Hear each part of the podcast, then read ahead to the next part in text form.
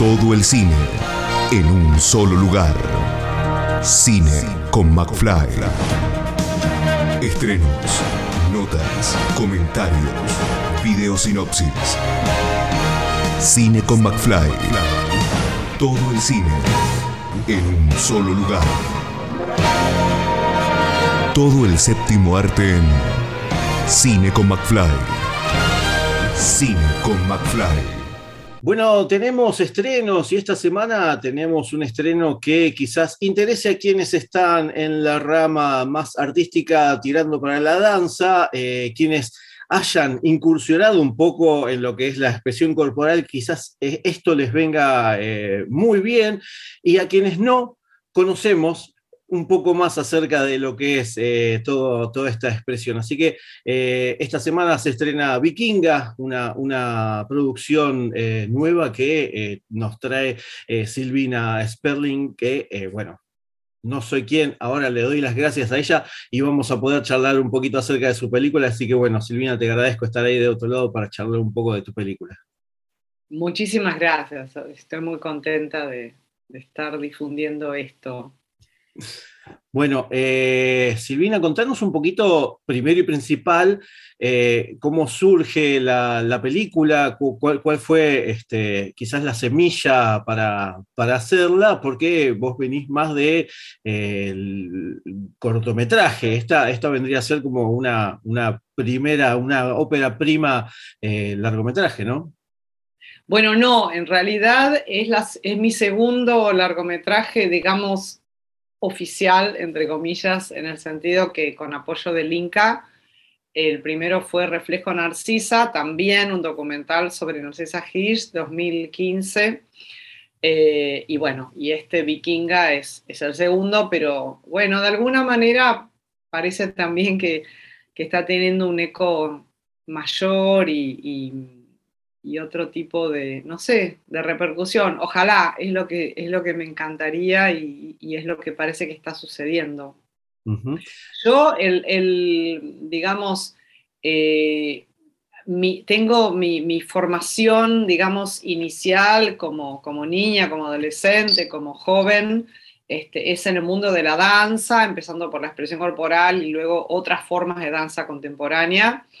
Y, bueno, y en un momento dado, en el año 93, me, me topé con un taller de videodanza que lo daba Jorge Cosia, y a partir de ahí incursioné este, más en, este mundo de la danza en el audiovisual, haciendo varios cortos y también fundando un festival y bueno, y desarrollando toda una tarea de realización, de difusión, de docencia, también de investigación. Y, un poco así también conocí a Narcisa Hirsch y, me interesó muchísimo su figura como mujer realizadora de cine experimental. Entonces, bueno, ya me largué con esto del largometraje documental y, bueno, son mis dos amores, ¿no? El cine y la danza y estoy digamos, lo que pasó concretamente con la, gestación de Vikinga, que era tu, pregunta original, es que, eh, bueno, yo me, reencontré con el estudio de Patricia Stokoe y con su hija, Débora Kalmar, que es su heredera y principal, digamos,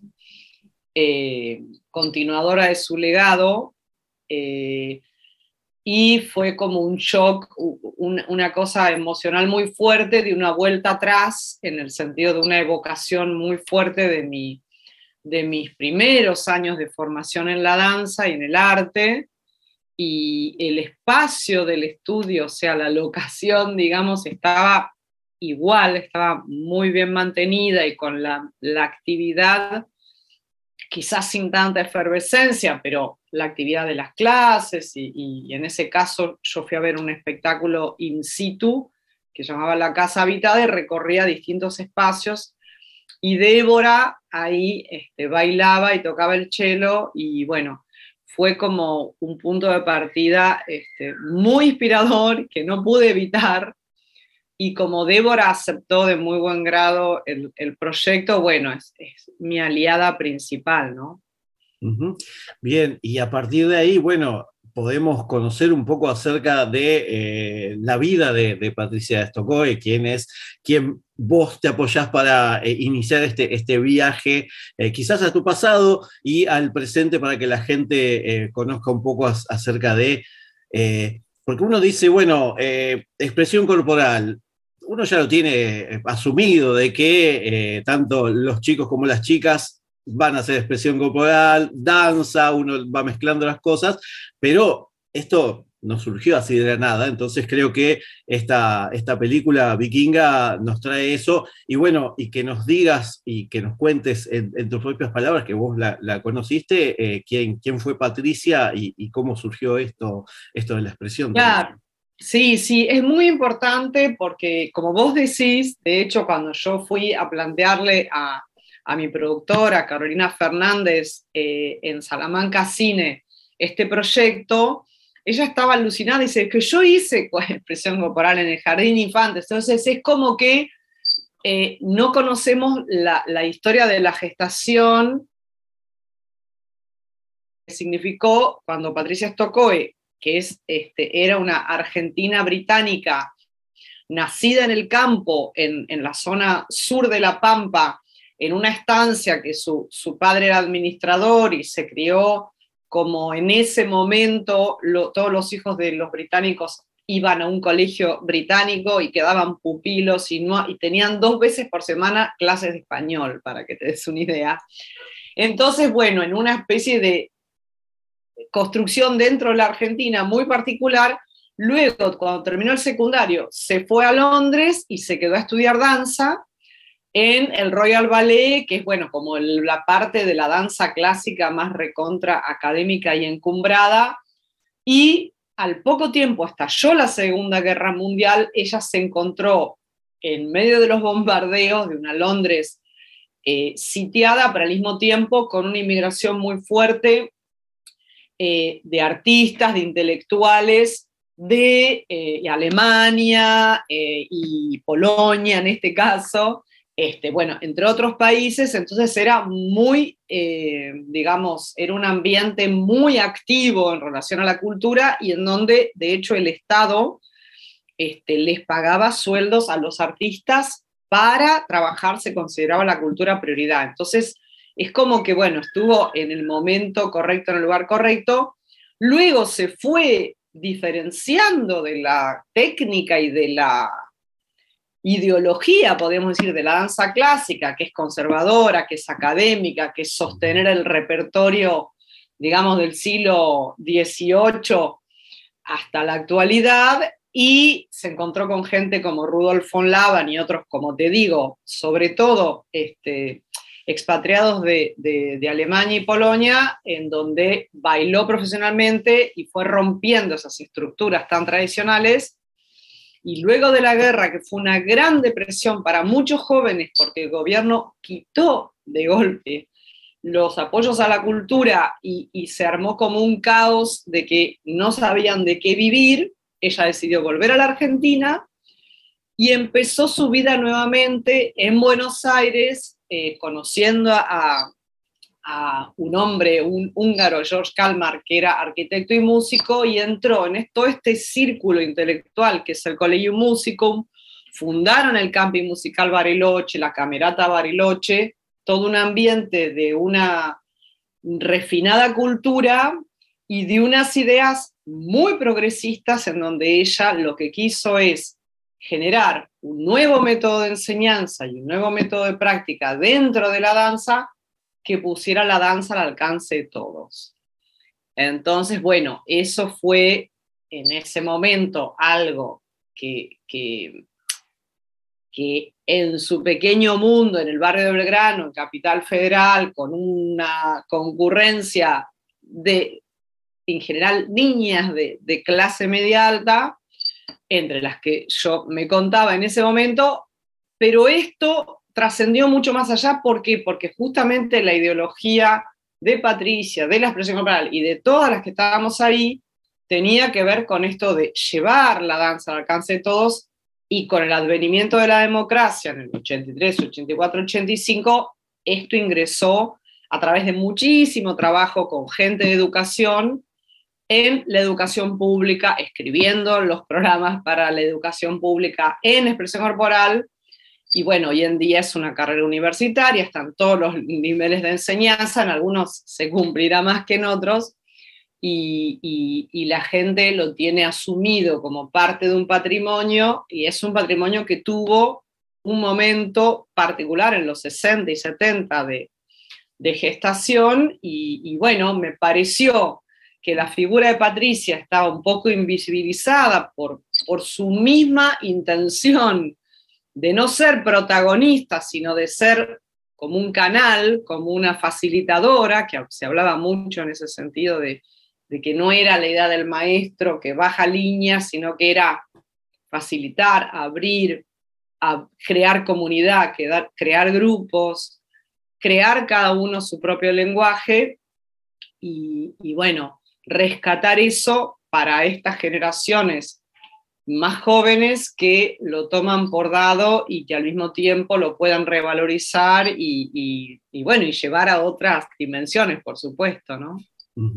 y, con todo esto que nos estás contando, que vamos a poder ver en la, en la película, eh, vos ya tenías esta, esta idea después de, este reencuentro, después de tantos años, eh, cómo fue, eh, bueno, pasar toda esa idea a lo que iba a ser después la, película, tanto, eh, qué sé yo, eh, la idea al guion, después las entrevistas, el material de archivo, que la verdad que es, increíble también. Mm. Bueno, justamente como te digo, es un camino que todo lo, lo, recorrí con Débora, su hija. Primero hubo una etapa de un par de años que gracias a una beca del Fondo Nacional de las Artes pude investigar, meterme en el archivo que Débora me estaba abriendo con un montón de fotos, de cassettes de audio, algunos DVDs que eran a su vez transcripciones de, de videos de los 90. Eh, bueno, todo ese mundo, desgrabar todos los audios de Patricia, reencontrarme con esa voz, que había momentos en que yo escuchaba y me ponía a llorar, o sea, directamente la voz es algo que carga tanto la personalidad y después de tantos años, eh, entonces toda esa primera etapa fue de reencuentro con el espacio, con Débora,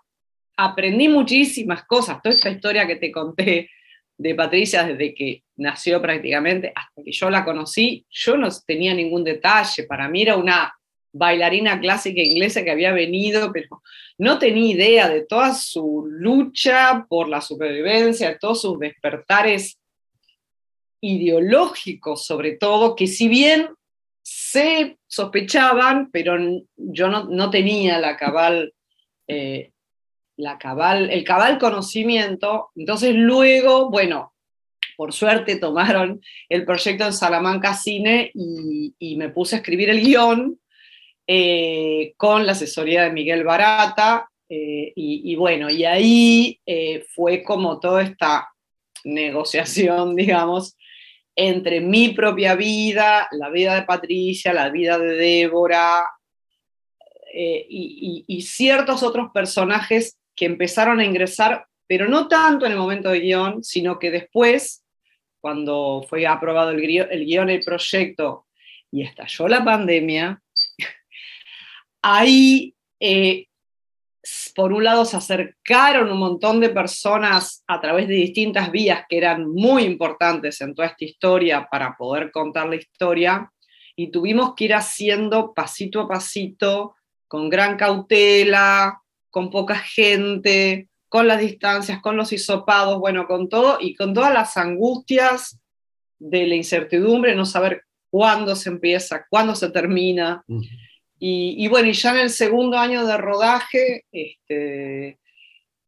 pudimos completar todo ese camino de las, de las entrevistas y de, bueno, de ciertas escenas un poco más teatrales o de danza, de puesta en escena, de conseguir el teatro, de conseguir, bueno, este, digamos, las personas que podían este, también entrar, como Perla Jaritonsky, Marcela Cés, bueno, toda gente que ustedes van a ver espero, en el cine. Em, y luego, cuando pudimos ir a Bariloche a filmar en ese otro segundo hogar de Patricia y su familia que construyeron ahí con el camping musical, con, con toda la, otra gente de Bariloche, eh, discípulas y también compañeras y bueno, gente que, que, compartió muchas épocas de la vida de Patricia también. Eh, bueno, se abrió como otra dimensión, pudimos terminar el rodaje y, y, bueno, y luego todo el proceso de montaje que, que fue bastante difícil en el sentido de cómo elegir, ¿no? Para, para contar la historia que había cambiado tanto desde el guion. O sea, tanto y no, digamos, el desafío es conservar las premisas más importantes del guion, eh, pero bueno, con otra forma, eh, con otra manera, por el hecho de que, bueno, eh, habían cambiado un poco los personajes y, las posibilidades y habían ingresado muchos mundos, mucho, incluso mucha información que no estaba en el momento de guion. Sí, el material de archivo estaba prácticamente todo antes o durante el rodaje. Muy poco material entró al final, eh, sobre todo es esa clase de Patricia, que es lo que elegimos, que bueno, se la ve en acción, dando clase y, hablando, y bueno, y su propio estudio, que es como un momento muy particular. Este, pero bueno, a través del archivo aprendí muchísimo y, fue también una manera de dialogar con el equipo, ¿no? Con, sobre todo con el montajista Álvaro Artero,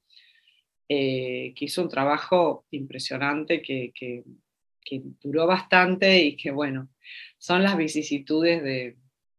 de tener un primer corte que no va y un segundo que es muy largo y un tercero, bueno, pero por suerte llegamos a esta síntesis que me pone muy contenta, ¿no? Y también aceptar que, bueno, que, que, que, para lograr la mejor síntesis, por ahí hay muchas cosas de las que una se enamora, pero no son necesarias y distraen de otras, entonces hay que dejarlas caer en el piso de, de la moviola, ¿no? que es como lo que uno siente. y, como vos decías, eh, vos venís del mundo de la videodanza, tenés, eh, sos eh, parte principal del Festival Internacional de Videodanza de Buenos Aires. ¿Cómo fue esto de, si, si, fue desde un principio planteado el que vos eh, seas parte, acompañes también de un lado y del otro lado de, la cámara todo lo que ese fue y es este, este proyecto de Vikinga. Y eso estuvo desde el principio, sí, porque justamente, o sea, yo en realidad en mi documental anterior había querido hacer eh, cosas parecidas, pero el personaje de Narcisa, como Narcisa está viva y digamos era su cuerpo y, su, y todo lo suyo, su cine,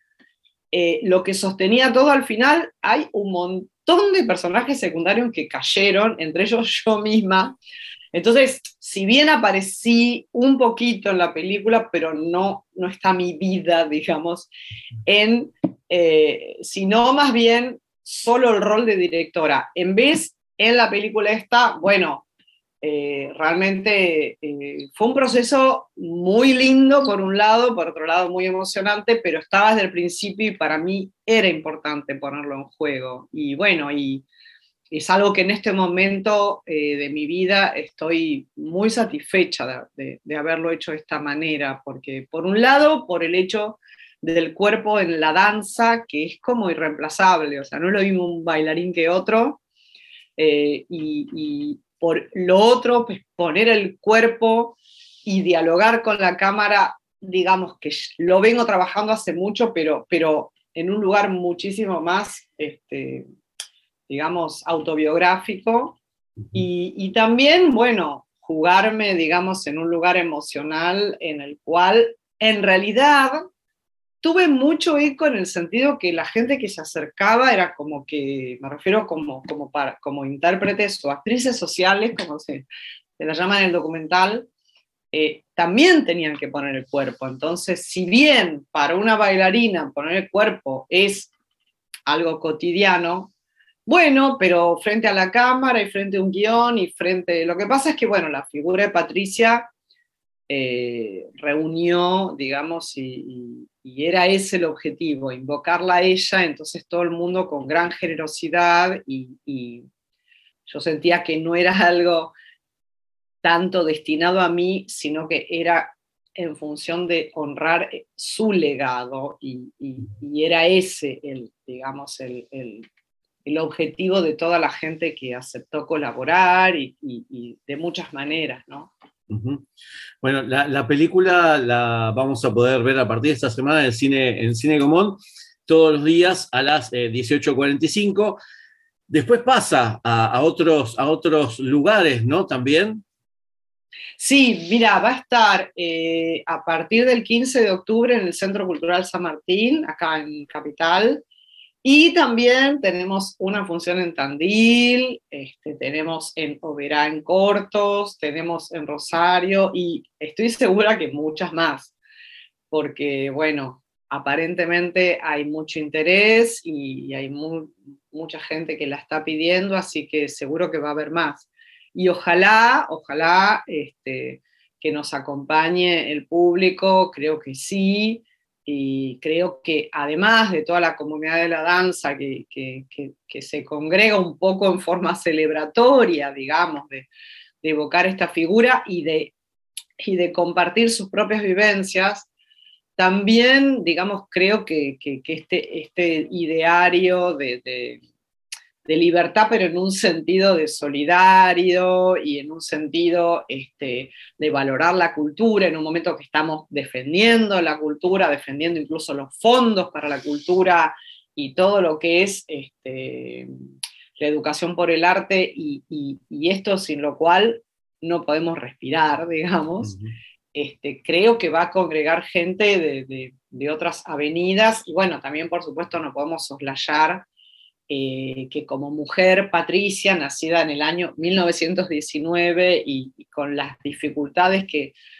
tuvo que superar, este, bueno, como, como artista y también como mujer, eh, es, un gran modelo y creo que es un momento en donde eso también está muy valorizado. Eh, y, que, sepamos que, bueno, que, no estamos inventando nada, que no somos las primeras, que, que, que sabemos cuáles son nuestras ancestras, nuestras antecesoras, y eso es importante, muy importante. Bueno, así que van a poder ver, eh, sigan eh, las redes sociales de, Silvina como para estar al tanto de, cuándo van a poder verla eh, en varias partes del país, como, como ella bien lo dijo, sino bueno, a partir de esta semana en el cine Gomón. Silvina, te agradezco muchísimo la, la entrevista, no sin antes preguntarte que este dije lo, acompañás porque es, más que importante, pero si eh, estás trabajando en algo, en algo nuevo, tenga que ver con la, con la, danza o, alguna otra cosa en general. Bueno, la verdad que no. En este momento estoy muy concentrada porque, sinceramente, filmar durante la pandemia eh, fue un pequeño milagro y hubo muchos momentos en que no sabía cómo iba a terminar la historia y si la íbamos a poder terminar en los términos en que queríamos, entonces es una gran celebración y de hecho pensamos que íbamos a estrenar un poquito más adelante y, se abrió esta posibilidad del 29 de septiembre en el Gomón, que es soñada porque es el cine que yo quería y todavía nunca este, estrené nada en el Gomont, así que tengo mucha expectativa porque se congregue toda la gente que pueda al ritual del, cine en, vivo, digamos. Bueno, perfecto, perfecto. Y, esta sí es la última. Eh, ¿Vas a, estar acompañando de alguna de las funciones para quien quiera charlar, quizás después de, alguna proyección? Sí, por supuesto. De jueves a domingo, seguro, seguro que voy a estar eh, presentando y respondiendo. Va a estar Débora, van a estar otras personas también que participaron. Y luego, bueno, Quizás si me entusiasmo mucho voy todos los días, pero segurísimo de jueves a domingo, sí, sí, sí. Es, bueno, lo que pasa es que yo soy una performer, soy una bailarina, entonces para mí, para que te des una idea, ni siquiera puedo ir de la sala durante la proyección, necesito estar ahí y me gusta mucho compartir. Me parece que, o sea, ya estas preguntas que estoy teniendo de todos los periodistas, que la verdad agradezco un montón, son como las primeras devoluciones de un público muy calificado, pero que, que realmente me dan mucha satisfacción saber lo que le pasa al otro, ¿no? Con la película, así que me, parece importantísimo estar ahí. O sea, no todo es una red social, ¿no? También es este, poner el cuerpo y escuchar eh, en directo lo, lo que la gente tiene para decir o preguntar. Así que bueno, ya saben, eh, a partir de este jueves 29, 18.45 todos los días, eh, vayan, eh, aprovechen que, va a estar Silvina ahí para, poder charlar después. Y además es, buenísimo que vayan en estos, en estos primeros días para, para que se mantenga la, película y se pueda seguir viendo tanto en el Gomón como en los diferentes espacios Inca que hay en todo, en todo el país. Así que bueno, Silvina, te agradezco muchísimo la, entrevista y bueno, mucha merde en, en lo próximo eh, a futuro que, logres. Bueno, cuando tenga un proyecto nuevo te voy a contar. bueno, ahí, ahí vamos a estar también. Así que bueno, un abrazo grande, Silvina. Gracias, Pablo, muchas gracias. Hasta la próxima. Escucha esta, otras entrevistas y mucho más en el programa radial en vivo de Cine con McFly todos los jueves a las 21 por Radio Aijuna 947 o en aijuna.fm.